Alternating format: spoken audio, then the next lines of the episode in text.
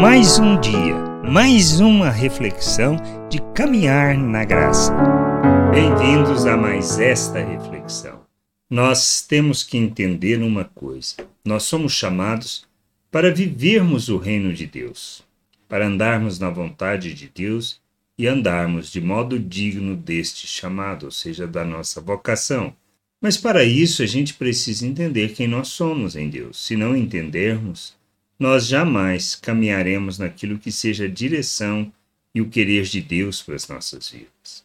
Seremos infrutíferos em muitas das nossas ações, não praticaremos a verdade, não andaremos segundo a justiça, podemos até nos tornarmos mais religiosos, mas não andaremos naquilo que seja a expressão da vontade de Deus. Por isso, andar de modo digno depende só de nós, precisamos entender que, primeiramente, não.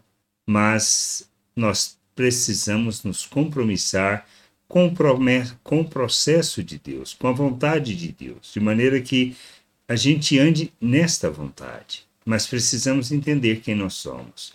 Paulo, quando escreve na sua segunda carta aos Tessalonicenses, no capítulo 1, versículo 11 e 12, ele afirma: Por isso também não cessamos de orar por vocês, pedindo que o nosso Deus os torne digno da sua vocação e cumpra com poder todo o propósito de bondade e obra de fé, a fim de que o nome de nosso Senhor Jesus Cristo seja glorificado em vocês e vocês sejam glorificados nele, segundo a graça do nosso Deus e do Senhor Jesus Cristo. Então, a primeira coisa, o que nós precisamos ter a convicção. Precisamos ter o um entendimento iluminado. Como podemos ter o um entendimento iluminado acerca do chamado, acerca da vontade de Deus, da vocação que nós temos? Precisamos crescer na fé. Precisamos nos submeter a Deus àquilo que ele fala. Nosso chamado é para vivermos o reino de Deus. Mas para que isso seja possível, Deus nos fez um novo ser, uma nova criatura. Ele nos deu da mente de Cristo, ele nos fez a imagem de Cristo. É, nós somos coparticipantes de sua natureza divina e ele nos capacitou para que a gente possa rejeitar as paixões humanas e nos submetermos a Cristo como Senhor, Salvador, para que possamos rejeitar as paixões humanas e vivermos neste mundo de modo que agrade o Senhor. Então recebemos tudo o que precisamos, temos tudo o que necessitamos. Que nós precisamos? Crescer no conhecimento, ter o um entendimento iluminado sobre a vontade de Deus. Como fazemos isso?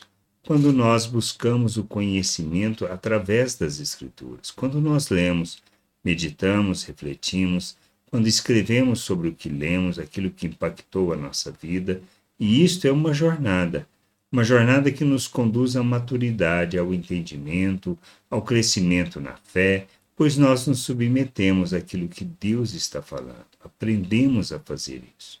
Dependemos do Espírito que nos lembra de todas as palavras que o Senhor proferiu, para que a gente possa caminhar na direção daquilo que seja a vontade de Deus, deixando as coisas deste mundo, a forma de pensar do mundo, de agir do mundo, e nos submetemos a Cristo para sermos expressão dele neste mundo. Andar de modo digno é sermos imitadores de Cristo, e nós nos tornamos imitadores de Cristo à medida que nós caminhamos para a maturidade, abandonando a maneira de pensar do mundo, despindo da natureza humana e nos revestindo de Cristo, ou seja, agindo como Cristo. Mas para que isso aconteça, precisamos entender que este é o processo de santificação. Se trata de uma jornada, de uma, de uma jornada de crescimento, amadurecimento, onde, com entendimento iluminado, capacitados pelo nosso Deus, dependendo inteiramente dele, reconhecendo que somos miseráveis e que não temos nada de bom que possamos oferecer, mas que dependemos inteiramente do Senhor, então nós caminhamos para conhecer, compreender a vontade de Deus e assim nós, à medida que santificamos o proceder, nós andamos de modo digno dessa vocação, nos tornando, nos tornando a expressão daquilo que seja a vontade de Deus para andarmos neste mundo. É isso que a gente precisa entender. Possamos caminhar neste sentido, caminhar no sentido de conhecer, compreender e expressarmos Cristo através de nossas vidas, para que a salvação de nosso Deus seja conhecida, para que o entendimento seja iluminado, para que as pessoas possam ver o nosso Deus em nós. Graça e paz sobre a tua vida. Amém. Você acabou de ouvir uma reflexão de caminhar na graça. Se você gostou, curta, compartilhe, leve esta mensagem a outras pessoas, para que elas também possam compreender e entender a vontade de Deus. E leia as Escrituras, pois ela é a base, o fundamento para você julgar tudo o que você tem lido e aprendido acerca da vontade de Deus.